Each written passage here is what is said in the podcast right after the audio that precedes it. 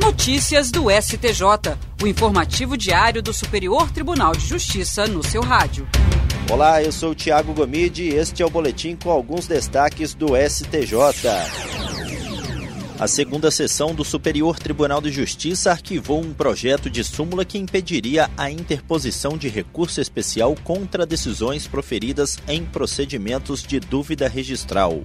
A decisão ocorreu após manifestação do ministro Raul Araújo por meio de questão de ordem, em que ele alertou para um possível retrocesso nos esforços pela desjudicialização de inúmeras questões que atualmente são solucionadas no âmbito administrativo devido à evolução da legislação processual. De acordo com Raul Araújo, a sistemática atual estimula a utilização inicial do meio desjudicializado, como acontece no inventário, partilha e na ação de uso capião mas a possibilidade de judicialização deve estar disponível caso a primeira etapa seja frustrada. Segundo o ministro Raul Araújo, a proposta de súmula debatida pela segunda sessão surgiu porque o julgamento de dúvida registral é uma atividade atípica do Poder Judiciário em caráter administrativo e correcional relativo aos atos cartorários. No entanto, quando outro interessado ou terceiro prejudicado intervém no feito, o processo se judicializa, transformando a natureza administrativa e ganhando feição de prestação jurisdicional.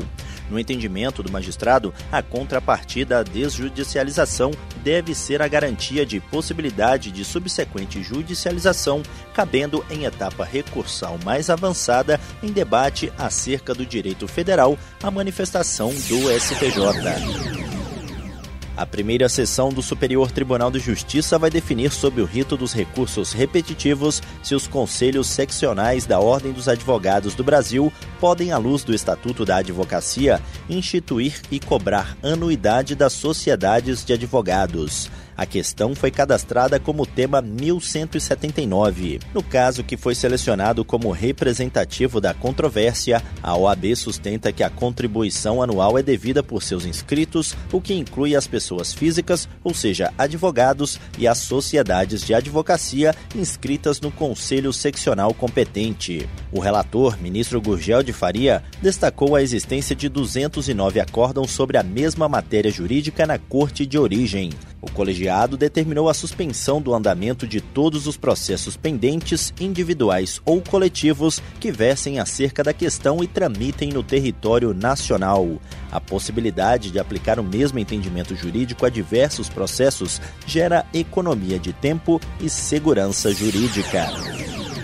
O Superior Tribunal de Justiça conta com mais uma ferramenta de comunicação com o público, o canal oficial no Telegram. O foco principal é a divulgação dos entendimentos jurídicos do tribunal por meio de produtos como pesquisa pronta, jurisprudência em teses e informativo de jurisprudência.